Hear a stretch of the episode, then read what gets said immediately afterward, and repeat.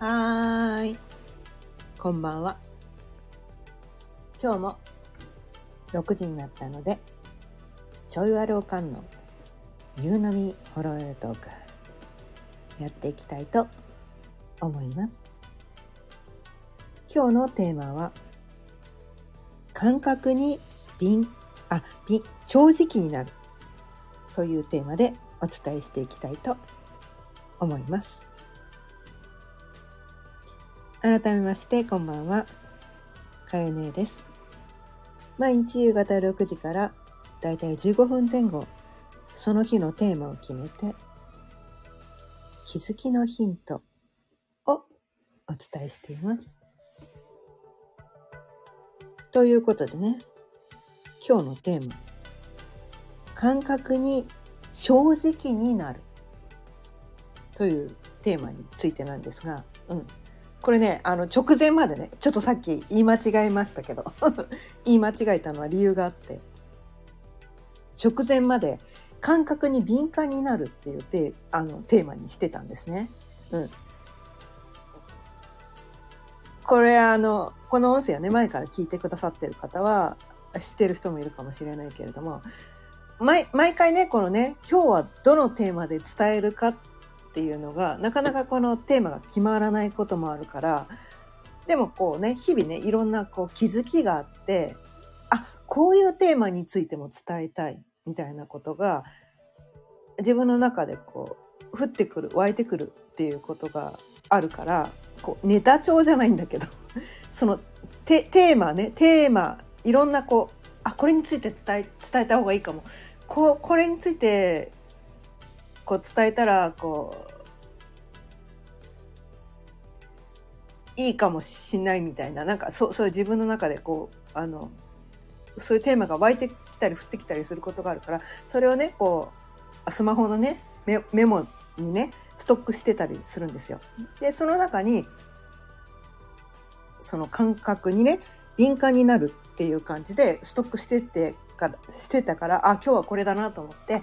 それを伝えようと思ったんだけど直前でね直前で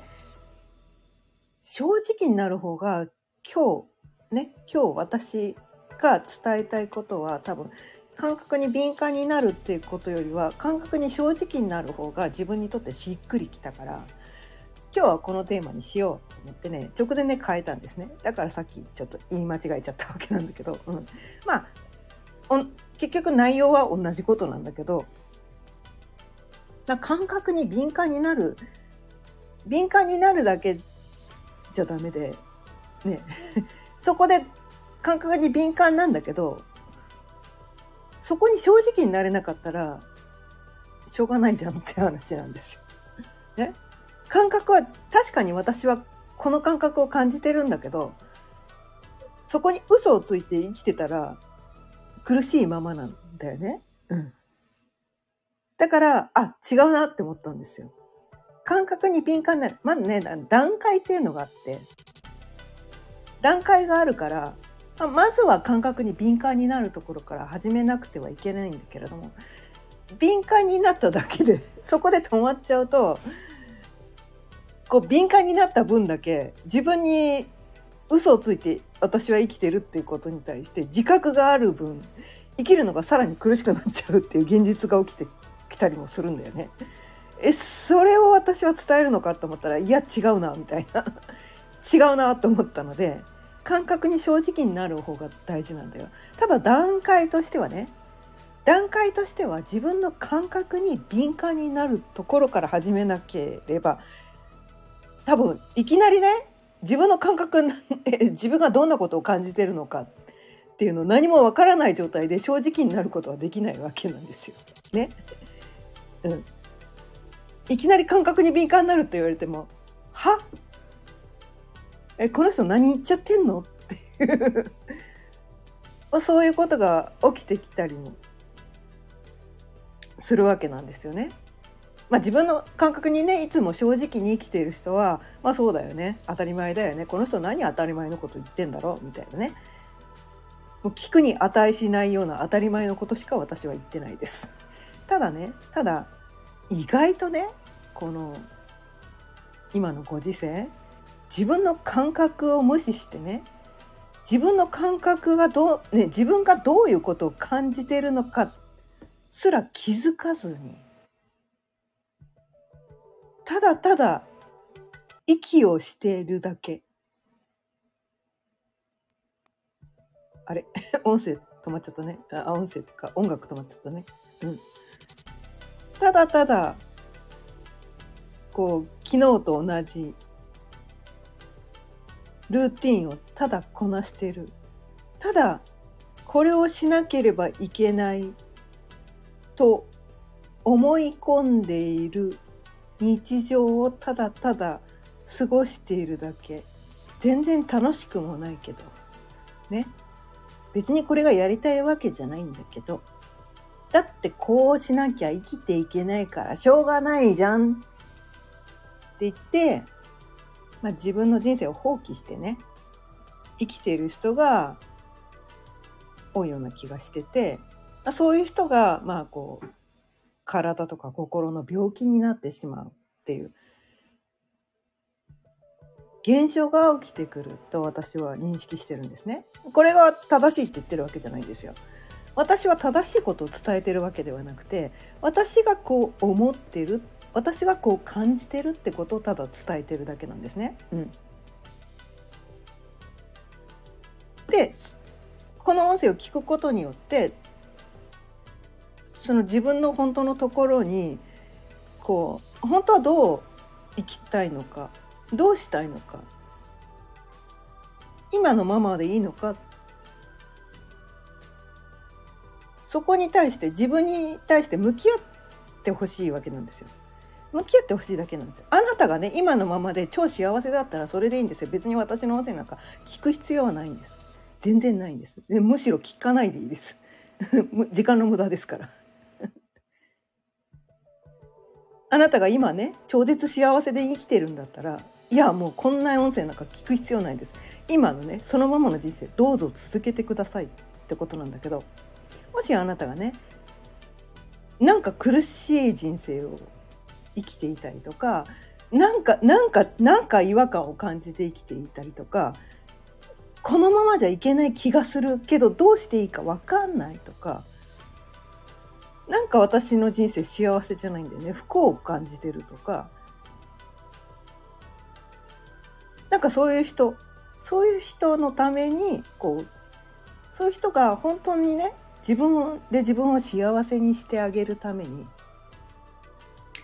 こういうふうな考え方をしたらひょっとしたらねひょっとしたらですよ、うん、ひょっとしたらってことなんですよ。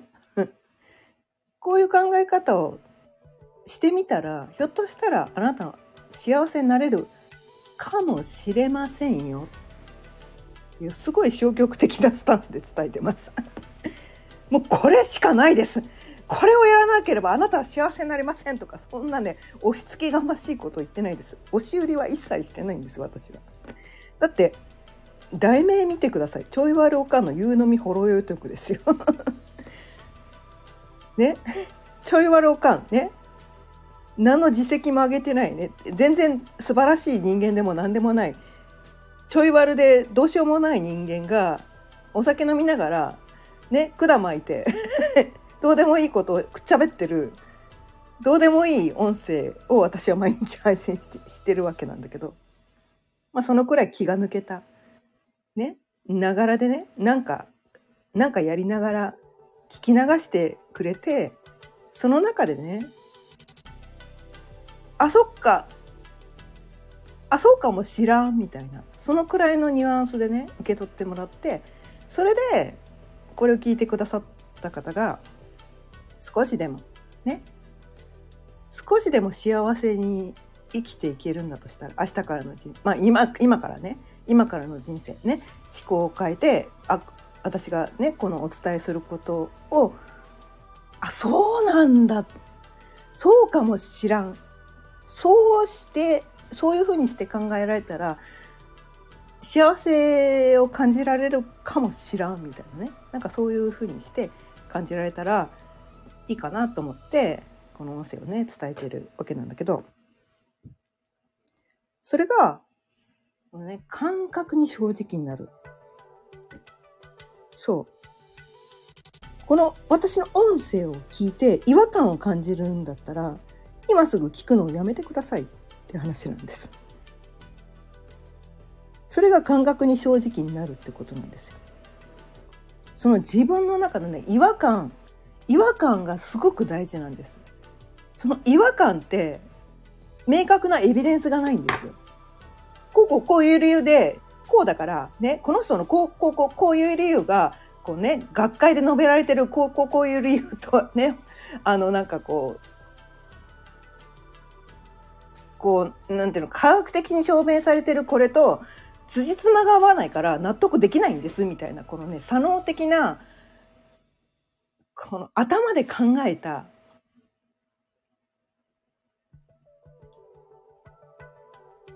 ことではない。なんか知らんけど。なんか知らんけど。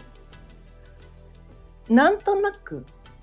あそうかもしらんっていうすっごい。超いい加減なね。超いい加減な感覚。超いい加減な感覚です。なんか知らんけどそうかもしらんっていうその感覚です。その感覚こそがね私がここ連日お伝えしてる自分のね潜在意識の本当のところなんですね。まあ、潜在意識と潜在意識。まあ、知ってる人知らない人ね。今日聞いてくれてる人が潜在意識と潜在意識についてどのくらい知ってるか分からないから、まあ、知ってる人にとってはあんなもうもうその、まあ、毎回毎回同じこと言わなくていいよって毎日ね私の音声聞いてくれる人はなんでこの人毎日同じこと言うんだろうって思うかもしれないけどこのねスタイフって誰が聞いてくれてるか分かんないんですよ毎回。でいつもリピーターさんが聞いてくれてるかどうかも分かんないんですねだから毎回ねそのくどくどね説明をするわけなんだけど、まあ、健在意識っていうのはねこう自分の意識ってあるじゃないですか。ね意識。意識の中の健在意識っていうのは自分が自覚できてる。頭の中で想像できる考えられる意識っていうのは自分の中のわずか1から5%しかないんです。まあそう言われてるんですね。これが正しいことかどうかもわかんないですけど。うん、あそうね、世の中で言われている。ね、そう認識されている。の脳科学の世界ね。脳科学の世界ですよ。これは私が言ってるわけではない。ね、脳科学の専門の、ね、そう、学者さんが言ってることを私は伝えてるだけなんで、これが正しいかどうかは私にはわからないです。私は神ではないので、ね、この世の100%の正しいことを言ってるわけではないです。私はちょい悪おかんなんでね、いい加減なことしか言ってないかもしれないです。ただね、そのかあなたの感覚として、あ、この人、本当のこと言ってるかもしれんって受け取れるんだったらどうぞ受け取ってください。なんか違和感を感じるんだったら今すぐ聞くのやめてください。それが今日一番伝えたいことです。で、そのね、健在意識っていうのは自分が頭で考えていることはね自分が意識してることって自分の中の本当のね自分全体の中の1から5%しか頭の中では考えられてないんです。で残りのね95から99%のことは潜在意識という自分が意識していないことで自分は作られているわけなんですね。でその潜在意識が感じているのがその感覚っていうことなんです。なんか知らんけどなんか知らんけど頭で考えてもうまくこうね言語化できない。言葉に言えないんだけどなんとなくななんかこの人の言ってること違う気がする。なんか世の中ので常識とされてるこれなんか違和感を感じるよね。みんなやってるけどみんなやってるけど私はそうじゃない気がするっていうその感覚ってやつです。あなただけが感じるその感覚なんですね、うん、その感覚に正直になるのがすごく大事なんです。で、正直になるためには、まずそのね、自分がどういうことを日々日々感じているのかっていう感覚に敏感になる必要があるんですね。でもね、このね、日本の教育、特に、ね、日本人っていうのは、そのね、教育をね、この感覚自分が何を感じてるかっていう感覚をこう感じてはいけないという教育を長年受けているんですね。で、まあ、世間一般の常識みたいなのがあってそれをやらなければいけない。ね、自分が何を感じていようが世の中ではこれが正しいとされてるんだからそう生きなければいけないみたいなねそういう呪いに多くの人がかかっているわけなんですね。うん、それは呪いなんですよ。幻想なんです。幻なんです。実はね。本当のことでは真実ではないんです。本当の真実はあなたが、あなたにとっての真実ですよ。真実って人の数だけあるんですよ。人の数だけある。あなたにとっての真実はあなたが感じていることだけが真実なんです。でも、みんなね、自分が感じていることを無視してね、私はこう感じてるけどでもみんながこれが正しいって言ってるからそれを採用しなくてはいけないんじゃないかと言ってその自分の感覚に嘘をついて自分の感覚に嘘をついてそれをね無視して世の中で正しいとされているそっちをやらなければいけないと思い込んでそっちをやってでもそれ自分に嘘をついてる状態だから苦しいわけなんですよ生きてて苦しいんですよ。でそれを長年やってきてるとそのね自分の感覚を無視してるっていうことすら忘れちゃうんですね。自分に嘘をついてるっていうことすら分かんなくなっちゃってなんか知らないけど私苦しくてたまんないんです。なんで私苦しいんでしょう？なんで病気になるんでしょうね心の病体の病どっちも同じです。原因は同じなんです。自分の感覚に嘘をついてるから病気になるんです。それは心のからあ病も体の病もどっちも同じなんです。あなたの感覚を信じないでね。あなたにとっての真実を生きていないからだから病気になるんです。それは体の病気も心の病気もどっちでも同じなんです。あなたの感覚に正直になって生きるしかないんです。それは世間一般の常識から外れることも多々あるんですね。それって怖いんですよ私たち。それやるの怖いんです。だって他のねみんながね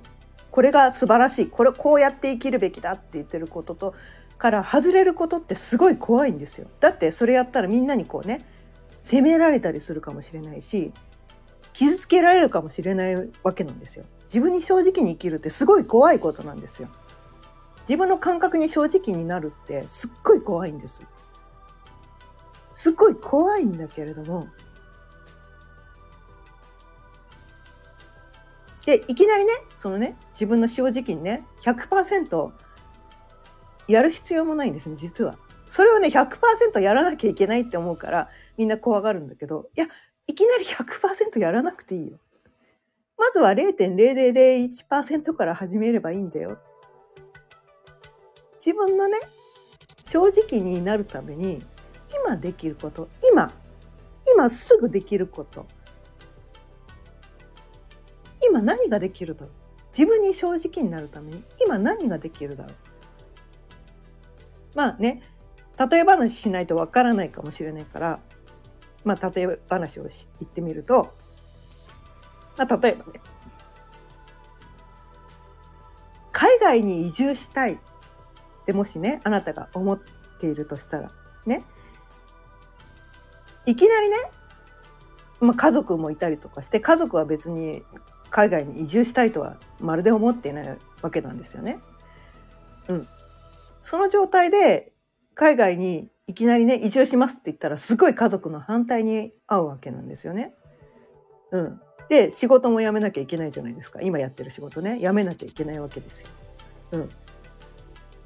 うん、すごいハードル高いんですよねハードルがめちゃめちゃ高い。だから無理って思っちゃうんだよね私たち。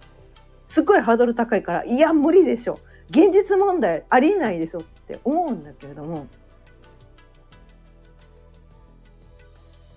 ただねもし海外に移住するとしたら私どこに住みたいだろうっていうことを考えることは別に誰の反対もないわけなんですよね。自分の頭の中で海外に移住したいって今まで漠然と思ってたけど、私どこに住みたいんだろうみたいな。そう、具体的ね、こ、こと細かく、どこの国のね、どこの市の、どこの町の、どういう家に住んで、どういう生活をしていきたいかっていうのを頭の中で想像するのは自由なんですよ。誰に迷惑もかけないわけなんですね。そういうことから始めていくんですね。うん、そういうことをでそれが無理だそんなの無理に決まってるって自分の中で決めてしまったらそれは絶対にかなわないんだけどもしそれが叶ったとしたらそれが叶えるられるんだとしたらっていうことをばっかり毎日考えてたらある時なんかねそっちの方向にねこう思考が働くんですよね。うん、それを叶えるために自分なんかね叶えるための情報っていうのがこうアンテナが立つって言ったらいいのかなそっちの方向に向けてのアンテナが立ってそういうそれにねそれを叶えるために必要な情報が受け取れるようになるんですよ。一歩でもそっちの方向に踏み出せたとしたらってことなんですね。それはこんなの絶対無理本当はこうしたいけど絶対に無理だって自分で決めてる時には受け取れないんですね。でもそっちの方向に舵を切ってねもし受け取れ、ね、そういうふうなかなったとしたらこういうふうにしてみたいああいうふうにしてみたいっていうのを事細かくなるべく細部にわたってクリアにね頭の中で想像できてもうもうそれが現実としか思えないくらいクリアに想像できたとしたらそれに必要な情報がアンテナがね立つから向こうから飛び込んでくるような感覚になってそれがそれに必要な情報が目の前に提示されてはって気づいたら望みが叶ってたっていう現実が目の前に提示されるっていうね。これはね信じられない人多いと思うんだけど私はそれをね今まで散々やってきたんで、うん、実はそうなんですよって。まあこれ引き寄せの法則ってねいろんな人が伝えてるっていうことに全く同じことを伝えてるんですけどこれをね私ならではのねこの表現の方法でお伝えしてみたんだけどそれが自分の感覚に正直になること。そこからこの引き寄せの法則っていうのはねスタートラインっていうのは多分ここから始まるんではないかなと。自分がこう感じてるのは間違ってるこんなこと感じちゃいけないって思ったら引き寄せの法則まず無理です。絶対にあなたには 引き寄せの法則起きません。私が感じてるこの感覚は嘘だ。世の中でね世間一般で正しいとされてる方をやらなければいけない。私がこう感じてる私は本当はこう感じてるけどそうじゃない。そっちをやらなければいけないってやったら絶対に引き寄せの法則は働きません。自分の感覚に正直になることがスタートラインなんです。まずそこから始めていただきたい。と思ったので今日ねこのテーマでお伝えしてみました。まあねそんなの当たり前だよねって分かりきってる人には、こんなにこの人は当たり前のこと言ってんだろうってね、バカじゃないのって思うかもしれないけど、うん。まあでもね、それがまだできていない。どうしていいか分かんない。で、こう人生に迷ってる人にとって、少しでも、このね、気づきのヒントになったとしたら、まあ、私が毎日毎日ね、毎日毎日こう同じことをね伝えてる、まあ、意味もあるのかなって思います。はいということで今日も聞いてくださってありがとうございました。毎日夕方6時からだいたい15分前後その日のテーマを決めて気づきのヒントをお伝えしています。今日の音声を聞いて少しでもあなたにとって気づきのヒントになったなって思えたとしたらチャンネルのフォローやいいねボタン、ぜひよろしくお願いいたします。それでは、また明日。さようなら。